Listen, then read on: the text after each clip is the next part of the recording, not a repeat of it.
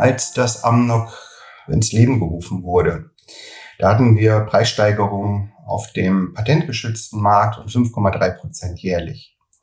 Dann kam das Amnok, was zu Recht auch seine Vorteile hat, aber wir sind durchschnittlich jetzt bei 5,7 Prozent Steigerung. Durchschnittlich. Das stellt bei mir schon die Frage, und ich glaube nicht nur bei mir, ob das Amnok so die Wirkung entfaltet, wie es sollte. O-Ton Onkologie, der Podcast für MedizinerInnen. Hier wird alles besprochen, was mit Krebs zu tun hat. Herzlich willkommen zu unserer neuen Folge von O-Ton Onkologie. Wir sprechen mit Expertinnen und Experten zum Thema Krebs. Mein Name ist Jochen Schlabing, ich bin Teamleiter Onkologie Hämatologie in der Matrix Group. Bei uns im Verlag erscheint etwa das Journal Onkologie und die Medical Tribune Onkologie Hämatologie. Bei mir ist mein Kollege Michael Reichmann aus dem Ressort Politik und Wirtschaft der Medical Tribune. Gemeinsam gehen wir bis zum Ende dieses Jahres in mehreren Folgen diesen Fragen nach. Bleiben innovative Arzneimittel für die Solidargemeinschaft noch bezahlbar? Welche Folgen hat die Arzneimittelpolitik für den Standort Deutschland? Drohen Versorgungsprobleme? Darüber haben wir in der ersten Folge mit Thomas Hugendubel von Roche Pharma gesprochen und heute reden wir mit einem Krankenkassenvertreter. So ist es, Jochen. Bei uns im virtuellen Studio begrüße ich sehr herzlich Herrn Rechtsanwalt Marcel Fritz von der DRK Gesundheit in Hamburg. Er ist Bereichsleiter Arzneimittel der DRK Gesundheit und hat auch am Amnok-Report der Krankenkasse mitgearbeitet. Er ist also bestens mit der Gesetzgebung und ihren Folgen für die Arzneimittelversorgung vertraut. Guten Tag, Herr Fritz. Guten Tag, Herr Schlabing, Herr Reichmann.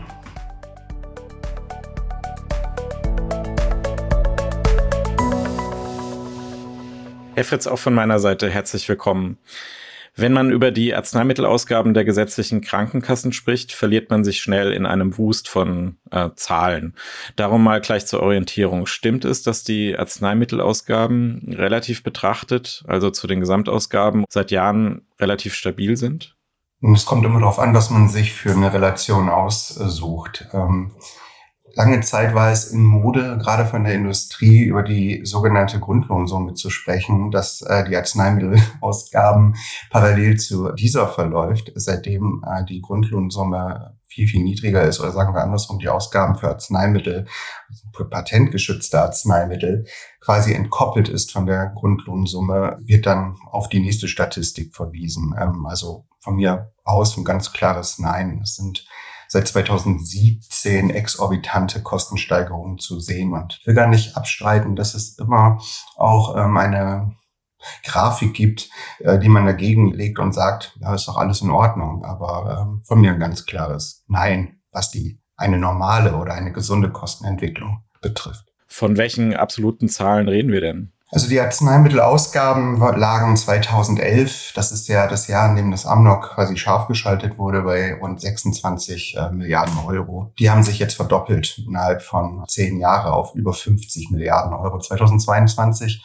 haben wir die 50 Milliarden Euro geknackt. Aber das sind jetzt die Ausgaben, die von den niedergelassen verursacht werden durch Verordnung im ambulanten Bereich. Also was jetzt im Krankenhaus an Arzneimitteln ausgegeben wird, ist in dieser Summe nicht enthalten. Grafik in der Summe nicht, nein. Und teilweise müssen sie dort auch nicht einfließen. Kommt ja immer darauf an, welches Arzneimittel man meint. Wenn wir jetzt von den neuen Arzneimitteln sprechen, haben wir dort auch keine erfreuliche Entwicklung.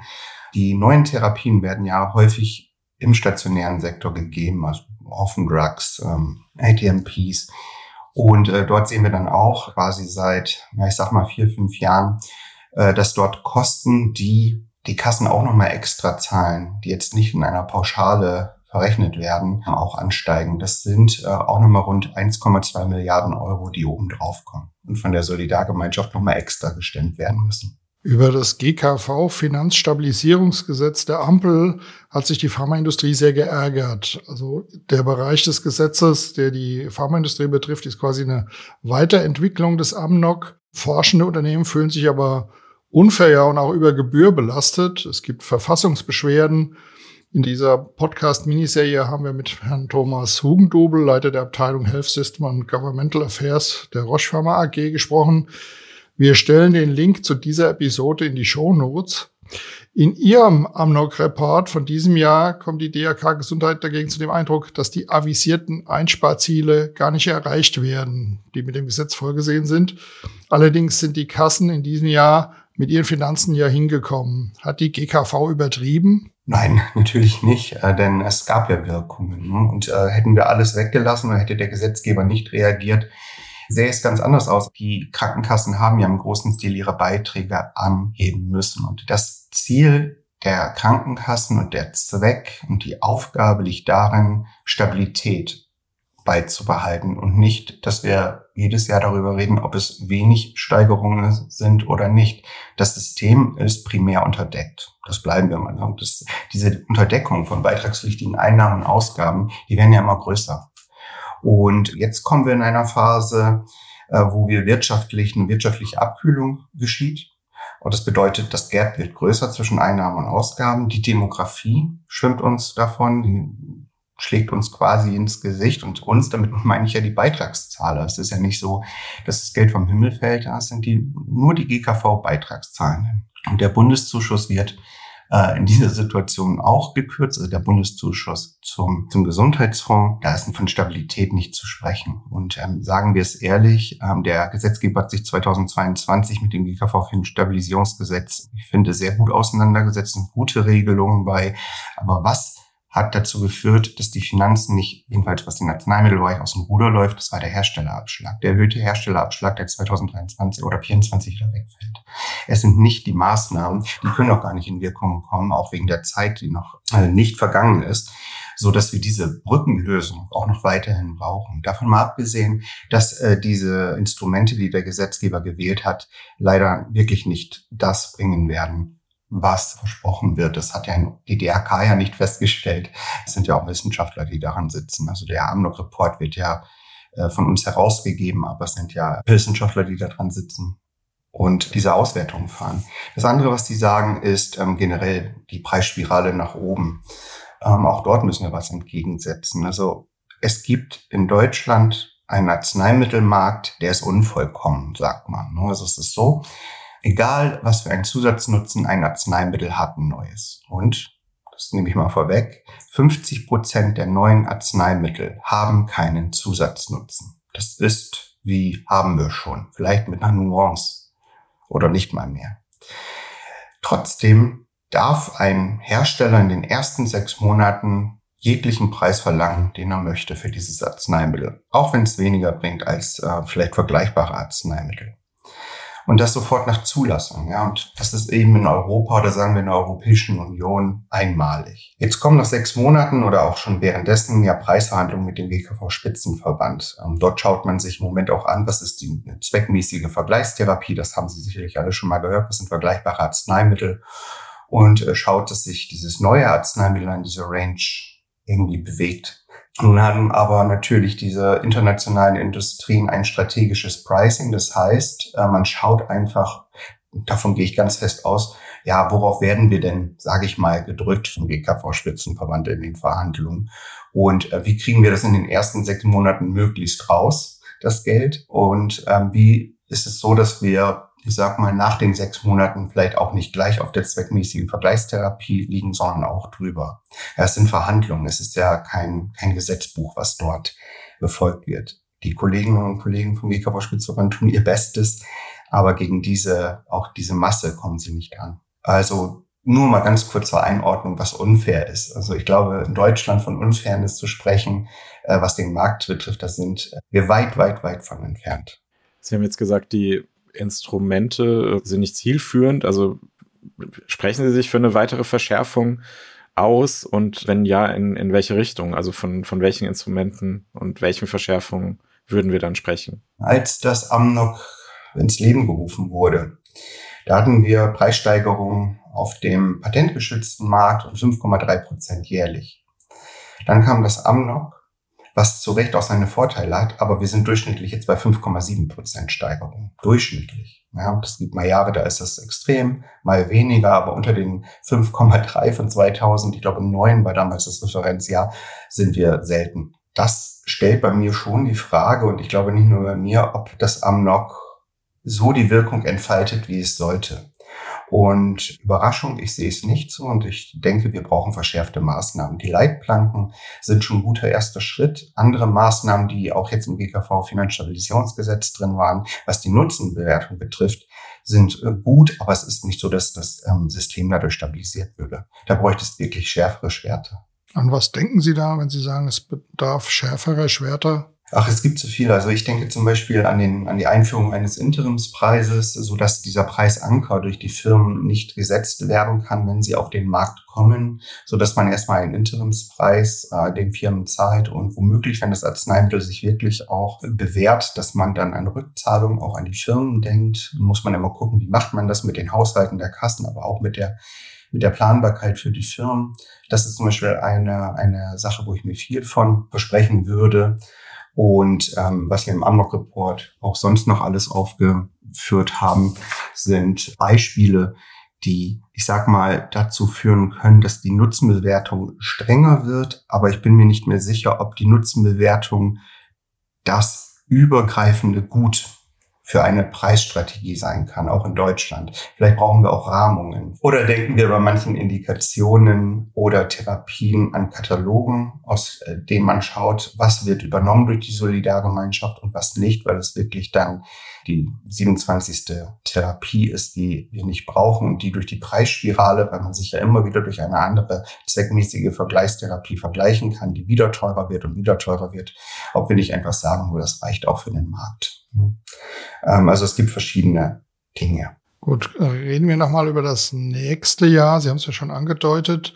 Die Kassenärztliche Bundesvereinigung und der GKV Spitzenverband gehen davon aus, auf der Bundesebene, dass die ambulanten Arzneimittelausgaben im nächsten Jahr um rund acht Prozent steigen können. Das ergibt sich schon äh, durch politische Maßnahmen.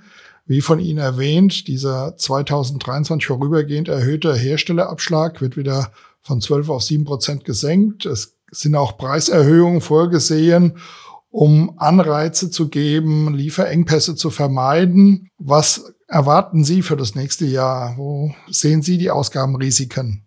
Also erst einmal sollten wir wirklich in der Diskussion trennen äh, zwischen patentgeschützten Arzneimitteln und Generika. Das ist vielleicht, ähm, das ist mir in der Diskussion wirklich sehr wichtig. Ja, diese Ausgabensteigerung gibt es. Richtung acht Prozent sehe ich als realistisch an.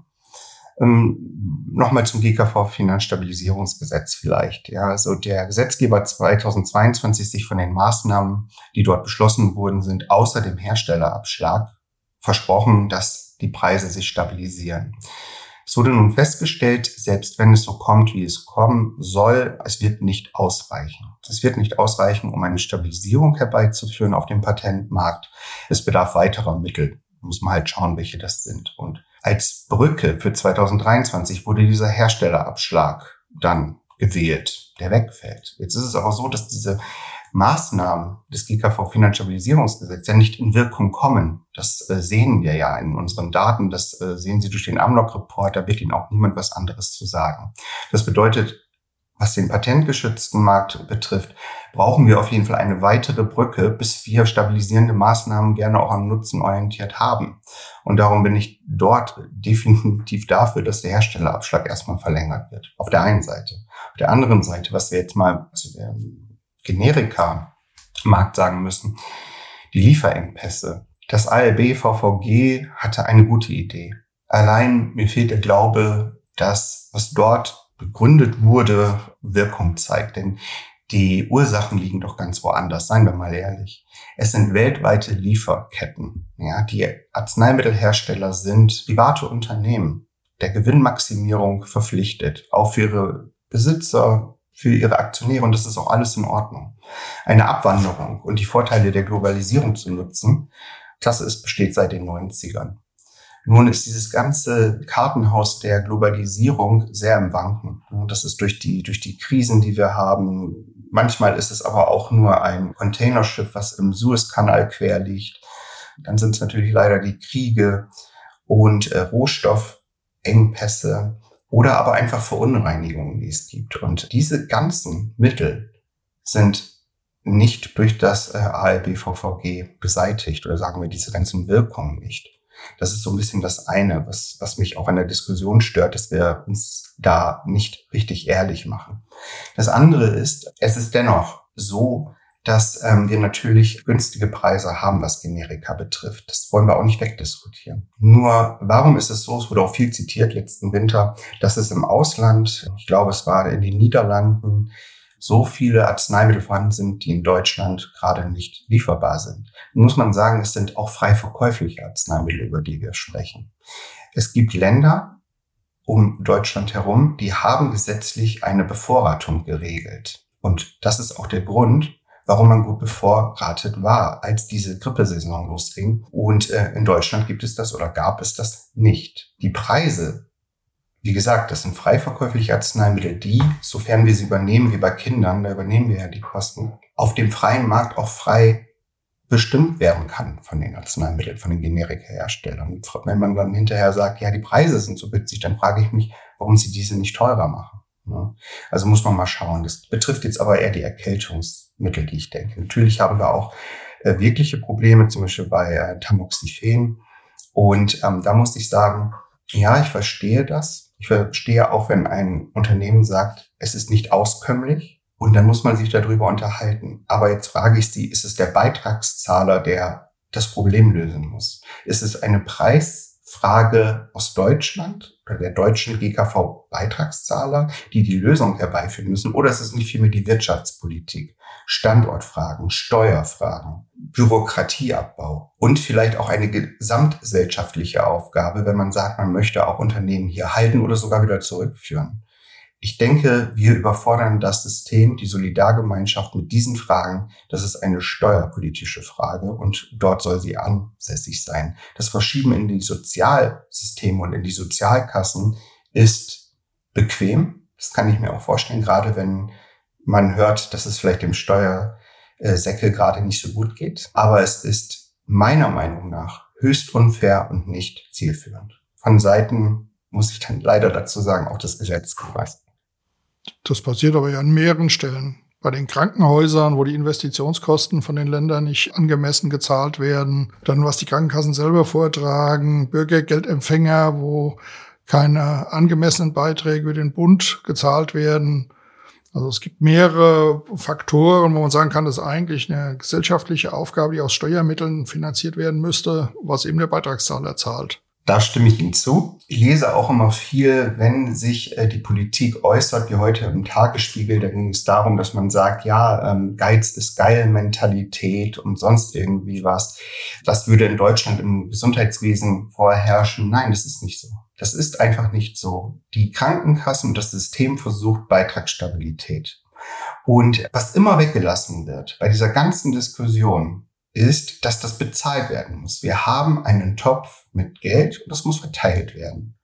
Und wenn dieser Topf fertig ist, müssen wir uns wirklich darüber unterhalten, wie kriegen wir denn dann noch unsere ganzen, alles was vorgehabt ist, Stabilisierung der Industrie, der Generika-Industrie, wir wollen alle unsere Krankenhäuser behalten oder was es da auch für Diskussionen gibt, dann möchte ich auch gleichzeitig mal sehen, wie das finanziert werden soll. Oder man soll in demselben Artikel, in demselben Interview auch sagen, dass das nur mit Beitragssatzerhöhungen geht. Und äh, das wird ein wenig weggelassen und äh, das kann ich auch verstehen. Nur wir werden früher oder später in sehr scharfe Diskussionen kommen, gerade wenn die wirtschaftliche Entwicklung sich leider nicht so gut fortsetzt. Gehen wir nochmal zurück zu dem Thema patentgeschützte Arzneimittel und die Gründe für die Ausgabenzuwächse. Sind es denn jetzt die Mengen, die das Problem sind? Also immer mehr Krankschreibungen, könnte man denken, steigt der Bedarf, also die Tagesdosen, die verordnet werden. Oder ist es wirklich das Problem der hohen Preise, auch von einzelnen neuen Therapien, die Hunderttausende pro Patient kosten? Oder ist es eigentlich eher ein Struktureffekt?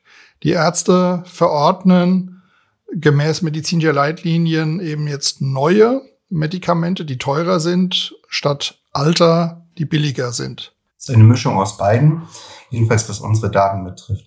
Also ein Mengenproblem an sich, davon würde ich gar nicht sprechen.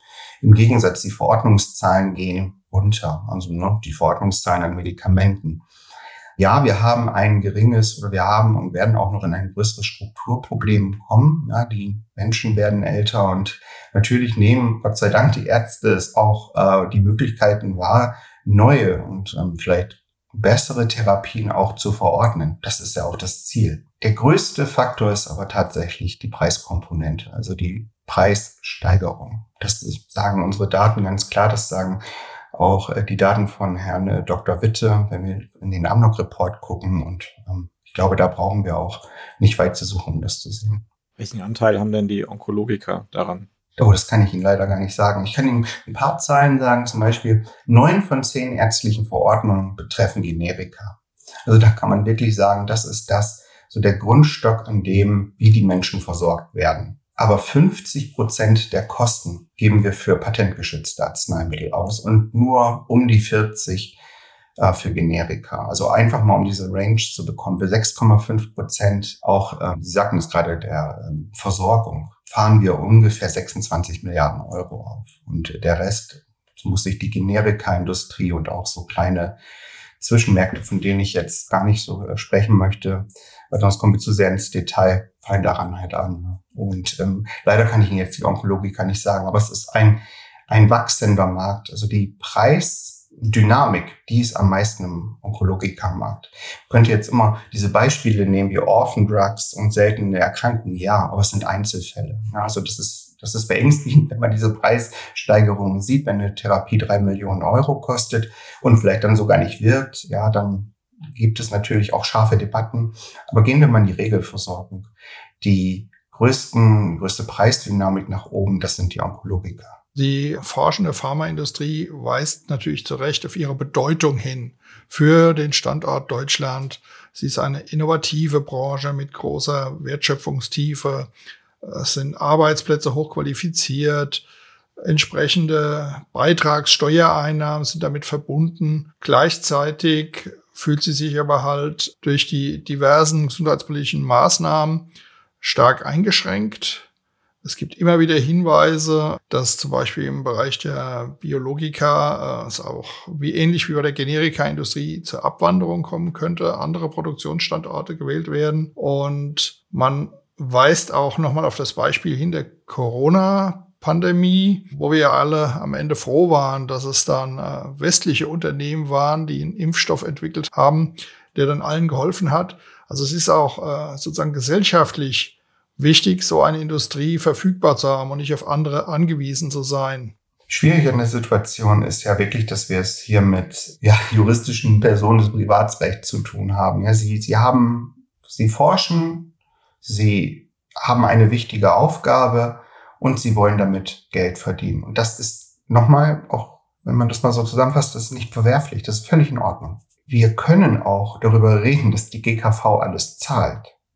Nur es muss dann die Ehrlichkeit von der Politik kommen, dass die Lohnnebenkosten entsprechend steigen, weil die Krankenkassen sich das Geld natürlich von den Beitragszahlungen holen. Die Krankenkassen haben kein eigenes Geld. Haben wir nicht. Ne? Es ist einfach, sind Beitragsmittel. Und man kann die Spirale nach oben drehen, wie man möchte. Es muss refinanziert werden. Und da gibt es verschiedene Möglichkeiten. Steuerzuschuss als Beispiel oder eben, dass wir sagen, wir, wir müssen die Beiträge erhöhen. Das machen wir ja nicht gerne. Das macht keiner gerne. Und dann, wen trifft's? Es trifft nicht nur die Pharmaindustrie als Arbeitgeberinnen, ähm, wobei der Hinweis vielleicht gestattet sein muss, dass die großen Pharmakonzerne vielleicht ihren Sitz auch nicht in Deutschland haben. Natürlich haben sie auch Arbeitsplätze wahrscheinlich bei uns. Ähm, lassen uns da nicht so tief drauf eingehen, nur Drohszenarien werden immer aufgebaut. Wir müssen nur gucken, wie gehen wir damit um. Und das ist auch das, was ich von der Politik verlange, dass man zwischen den Ministern in Diskurs geht wenn wir eine schwierige wirtschaftliche Lage haben, dass äh, der Gesundheitsseite nicht gleich einknickt, wenn es heißt, wir müssen bei einer Industrie ähm, auf dem Markt ja tatsächlich bei den Preisen etwas in die Schranken weisen. Sie haben ja hier ihre Vorteile, sondern ähm, dass man dann in einen Diskurs geht, Mensch, was ist da wirklich hinter? Was sind die Gefahren auf der einen Seite, aber was sind auch die Gefahren für die für die andere Seite? Und damit meine ich die Gesundheitsseite. Also wie geht es aus? Entweder der Bund sagt, okay, wir stellen die Mittel zur Verfügung, um die Beiträge zu stabilisieren. Oder man sagt, jeder gesetzlich Versicherte zahlt auch dafür, dass die Arbeitsplätze in der Pharmaindustrie in Deutschland da bleiben. Nichts anderes ist das. Und so tief sollte man mal in die Diskussion gehen. Und dann wiederum wäre ich gespannt über die gesellschaftliche Diskussion, ähm, wenn man wirklich mal diese Gedanken offen ausspricht. Ist, ist man dann immer noch so bereit, durch seine Lohnkosten diesen Schritt zu gehen? Oder fordert man da nicht erst recht von der Politik mal genauer hinzugucken, was ist denn dahinter, hinter diesen Drohszenarien? Ja, und auf der anderen Seite nicht nur die Beitragszahler, sondern auch die Arbeitgeberinnen und Arbeitgeber, die zahlen dann auch, sag ich mal, die, die Standortstabilisierung, wenn es denn tatsächlich so ist, wie Sie sagen. Was erwarten Sie eigentlich von dieser europäischen Nutzenbewertung, die es künftig geben soll für Arzneimittel? Einen einheitlichen Blick. ich erwarte aber nicht am Anfang gerade, dass das jetzt einen großen Wurf bringt. Was ich mir davon erhoffe, ich weiß aber nicht, ob es der Sache gerecht wird, ist wirklich ein einheitlicher europäischer Blick. Und allein in dieser Antwort liegt schon die Schwierigkeit. Wir sind unterschiedliche Länder mit unterschiedlichen Gesundheitssystemen, unterschiedlichen Erwartungen und Ausgangslagen. Ich glaube nicht, dass es am Anfang ein, ein, ein großer Wurf wird. Es wird vielleicht eine Vereinfachung oder irgendwann auch mal eine Vereinfachung für die Hersteller werden da hoffe ich auch ein bisschen drum, auch für die Hersteller und für uns alle. Ich glaube aber, da sind wir noch mindestens zehn Jahre von entfernt. Und ich schätze und zähle auf tatsächlich auf die nationale Bewertung in Deutschland, möchte aber auf jeden Fall, dass wir mit der europäischen HTA vorankommen und dass wir gemeinsam es doch irgendwie schaffen, auf einen gemeinsamen Nenner zu kommen. Also ich möchte sie auf gar keinen Fall abschreiben. Ich glaube, nur im Moment ähm, ist es nicht umsetzbar. Also egal, was dort rauskommt, das eins zu eins für den deutschen Markt zu übernehmen.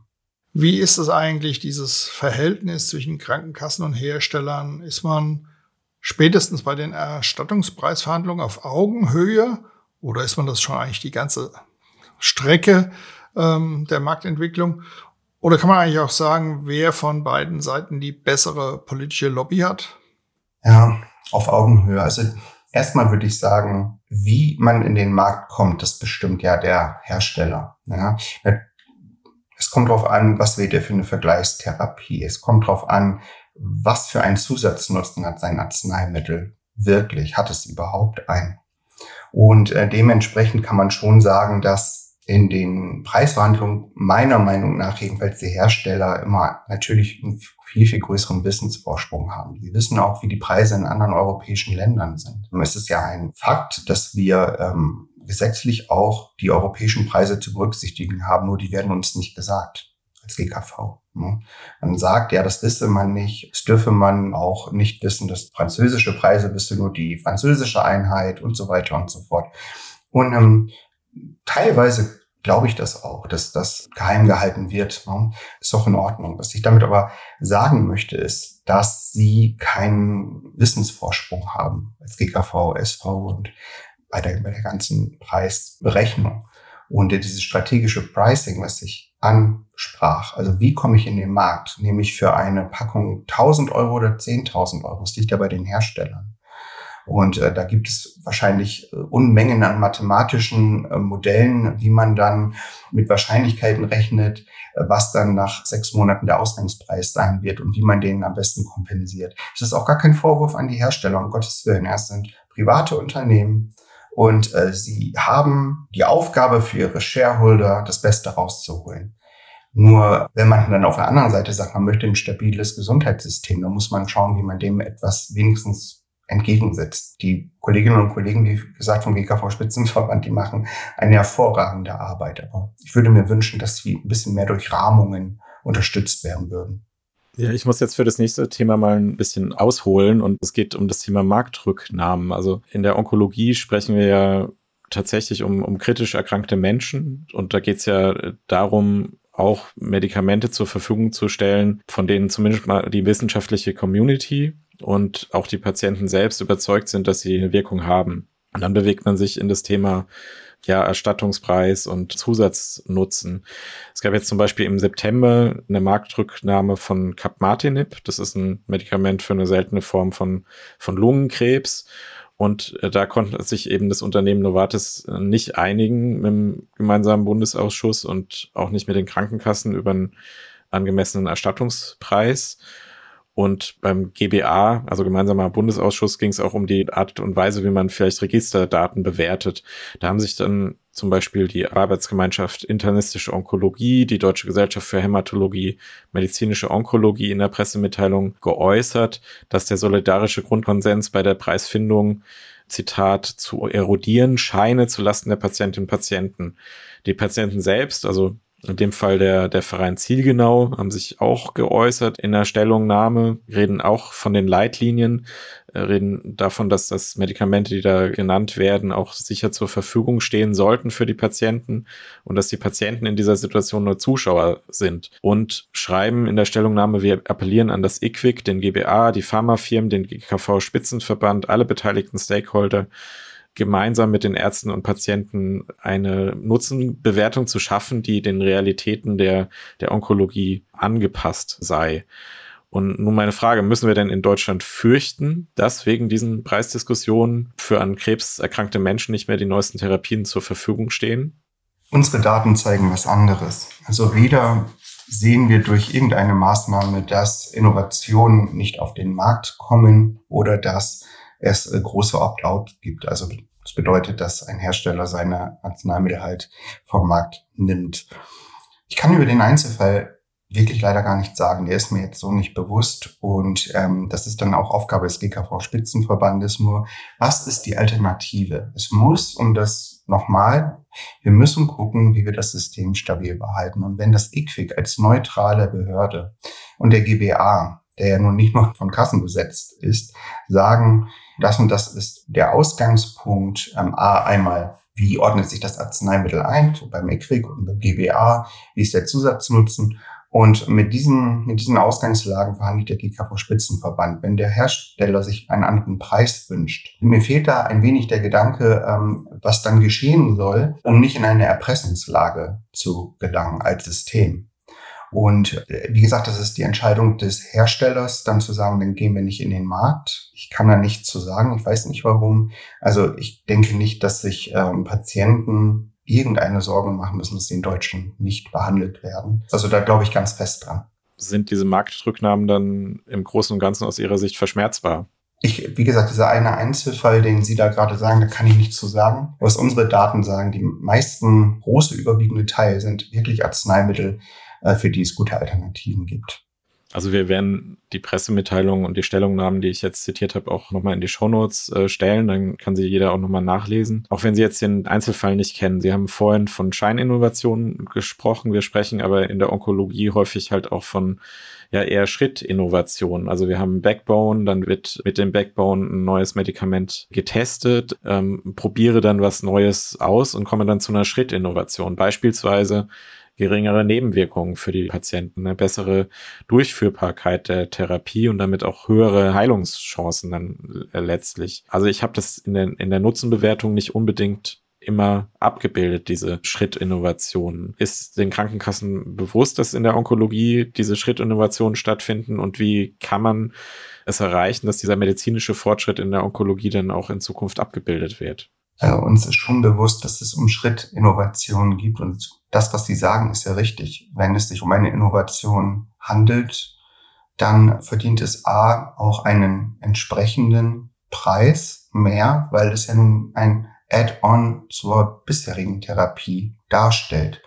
Und insofern haben dann die entsprechenden Gremien, also es sind ja nicht die Krankenkassen, es ist, wie Sie sagten, GBA, die Aufgabe, das zu bewerten und dann ähm, in den Preisverhandlungen zusammen mit dem GKV-Spitzenverband äh, eine Würdigung herbeizuführen. Wir sind allerdings am Anfang immer auf die Aussagen der Hersteller angewiesen. Ich kann mir nicht vorstellen, dass die eben genannten Gremien bei äh, guter Studienlage oder vielleicht auch, sagen wir mal, bei Hinweisen ein anderes Urteil fällen als kein Zusatznutzen. Und also mir fällt es schwer, hier jetzt den Teufel an die Wand zu malen. Ich glaube, für, für viele solche Innovationen äh, besteht eine sehr, sehr gute Chance, auf den Markt zu kommen, auch entsprechend bepreist zu werden. Und darüber hinaus müssen wir uns immer, genauso ist auch das Amnok, immer wieder anpassungsfähig, wenn wir wirklich Probleme sehen, dass es in Therapiegebieten, wie Sie richtig sagen, kleine Schritte zum Ziel, immer weiter vorankommen, aber das System blockiert ist. müssen wir vielleicht über eine Anpassung nachdenken. Allerdings muss ich auch sagen, was mir nicht gefällt, ist immer so diese Fokussierung auf Deutschland. wir haben vier Prozent der Arzneimittelversorgung weltweit und äh, Studien und Informationen kann man sich vielleicht auch aus anderen Ländern besorgen. Also ich mag diesen rhetorischen Kniff nicht. Und ich glaube nicht, wenn Deutschland oder in Deutschland eine Therapie auch mal vielleicht nicht so gut bepreist wird, sie ist ja trotzdem auf dem Markt vorhanden. Das ist dann eigentlich, es liegt nur am Hersteller, dass er sagt, nee, in Deutschland möchte ich aber nicht auf den Markt gehen. Und möchte ich sehen, wo er mehr kriegt als in, vielleicht noch in den USA. Da kann man sich dann ja mal drüber unterhalten. Dann möchte ich auch mal äh, die Sicht des Herstellers sehen. Aber ich kann es mir einfach, das tut mir ganz ehrlich leid, nicht vorstellen. Da, äh, da ist mir das zu plump, die Aussage, auch der Hersteller. Teilweise. Sehen Sie speziell in der Onkologie die Debatte auch emotionalisiert? Also sind Sie da in, als Krankenkasse in einer Rolle, die besonders schwierig ist? Nein, sind wir nicht. Ist emotionalisiert und zwar zu Recht. Wer todkrank ist und vielleicht auch Menschen vertritt, ähm, die wirklich extrem krank sind, da brauchen wir uns nicht drüber zu unterhalten, dass wir jetzt bitte mal sachlich diskutieren. Das ist ja völlig abseits. Das mich nur stört, ist, dass diese Emotionen genutzt werden oder wenn es dann passiert, von eben diesen Firmen, um einen maximalen Preis zu verlangen. Und was mich stört, ist, wenn wir dann nicht zurück auf die Sachebene kommen, also auf einer höheren Ebene. Ich sage jetzt wirklich da, wo diese Bewertungen stattfinden. Und wie gesagt, ähm, die Krankenkassen, das müssen sie aushalten, diese Emotionen. Das ist der Job. Und auf gar keinen Fall wird irgendjemandem vorgeworfen, jedenfalls von Patientenseite nicht, dass man emotional wird. Das werde ich auch, wenn mir etwas passiert, beispielsweise wenn ich mal schwer erkrankt werden sollte, dann äh, möchte ich auch alles. Ich möchte dann alles haben, aber ich weiß auch, dass ich in Deutschland gut versorgt werde und alles Notwendige bekomme. Bleiben wir mal bei den Patienten. Also es gibt immer mal wieder Klagen von Krebspatientinnen und Patienten über Probleme mit der äh, Kostenübernahme, speziell bei Off-Label-Use-Therapien durch ihre Krankenkassen. Ganz prominent ähm, beispielsweise von Eva Schumacher-Wulff, Brustkrebspatientin, Chefredakteurin des Magazins Mama Mia, die sogar rechtliche Schritte gegen ihre Krankenkasse erwirkt. Nochmal in diese Richtung. Wie lässt sich sicherstellen, dass Therapiechancen weiterhin genutzt werden können im Bereich Off-Label-Use und aus ärztlicher Sicht auch ohne Regressangst. Da hilft nur der Schritt zur Zulassung. Ne? Also es ist erstmal gut, dass diese kleinen Schritte, auch von denen Sie eben sprachen, die Schrittinnovation, dass sie kommen und dass sie in die Versorgung einfließen. Wenn diese, auch die Mühe der Hersteller, wir dürfen das ja auch nicht mehr verteufeln, wirklich dazu führt, dass ein Arzneimittel wirkt, dann ist die Zulassung nun mal der beste Weg. Dann fällt auch die Regress der Ärzte weg, müssen wir mal ganz klar sagen. Beim Off-Label-Use ist es nicht so, dass die Krankenkassen ähm, sich das leicht machen. Wir haben da ja eine neutrale Institution, den medizinischen Dienst, wo diese Off-Label-Use-Anträge auch hingeleitet werden. Und mit dem, ich sage mal, mit, dem, mit der Einschätzung, dem Gutachten dieses medizinischen Dienstes und vielleicht auch einigen Erfahrung in Vorfällen, vielleicht auch aus anderen Bundesländern, wird dann eine Entscheidung getroffen. Also sie ist ja nicht immer negativ. Was man aber auch sagen muss, und da haben Sie recht, vielleicht im Einzelfall, auch im erlebten Einzelfall, führt nicht immer zum gewünschten Ergebnis. Und ich kann Ihnen da keine befriedigende Antwort geben. Es ist eine Therapie, die nicht für etwas zugelassen ist. Und wir tun alles dafür zu schauen, ob es irgendwelche Anhaltspunkte gibt. Ja, das, das ist ja auch Aufgabe des medizinischen Dienstes, ob es wirken könnte. Und dann wird es natürlich auch übernommen. Es ist ja nicht so, dass man äh, gleich sagt, nö, auf gar keinen Fall, gerade nicht bei dieser Indikation. Ja, in der Situation man ganz andere Sorgen hat als, als Patientin und als Patient. Bin aber wirklich davon überzeugt, ja, dass man hier gute Wege hat. Auch das Nikolaus-Urteil, wenn es eine letzte Möglichkeit gibt, das hat das Bundesverfassungsgericht festgestellt. Für einen Patienten, wo sonst alle Therapieoptionen ausgeschlossen sind, dann übernehmen die Krankenkassen doch auch die Kosten. Und Sie haben recht, man kann in jeden Einzelfall zurückgehen und auch tiefer reingehen und darüber diskutieren. Aber genau das, glauben Sie mir, passiert auch jedenfalls bei der DRK Gesundheit. Das ist kein Abarbeiten ja, am Fließband, sondern man geht in den Fall direkt rein. Also ich muss mich jetzt mal ausführlicher bedanken. Wir haben einige Krankenkassenvertreter eingeladen in den Podcast und Sie, Herr Fritz, waren jetzt bereit, äh, da zu uns zu kommen. Davor hatten wir viele Absagen, weil die Thematik ist natürlich sehr kompliziert. Man reitet immer auf Messers Schneide. Ich kann Ihnen aber auch versichern, dass wir auch den Vertreter aus der Pharmaindustrie, den wir hier hatten, haben wir auch mit ganz vielen Aussagen von den Krankenkassen konfrontiert. Also nochmal vielen Dank, Herr Fritz, äh, für Ihre Zeit und dass Sie heute bei uns waren. Sehr gern. Vielen Dank für die Einladung.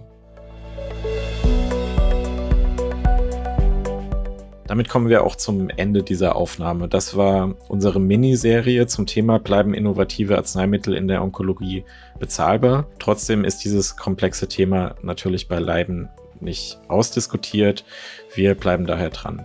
Liebe Zuhörende, wenn Ihnen und euch diese Folge gefallen hat, dann abonniert uns gerne bei Spotify, Apple Podcasts oder den weiteren gängigen Podcast-Portalen.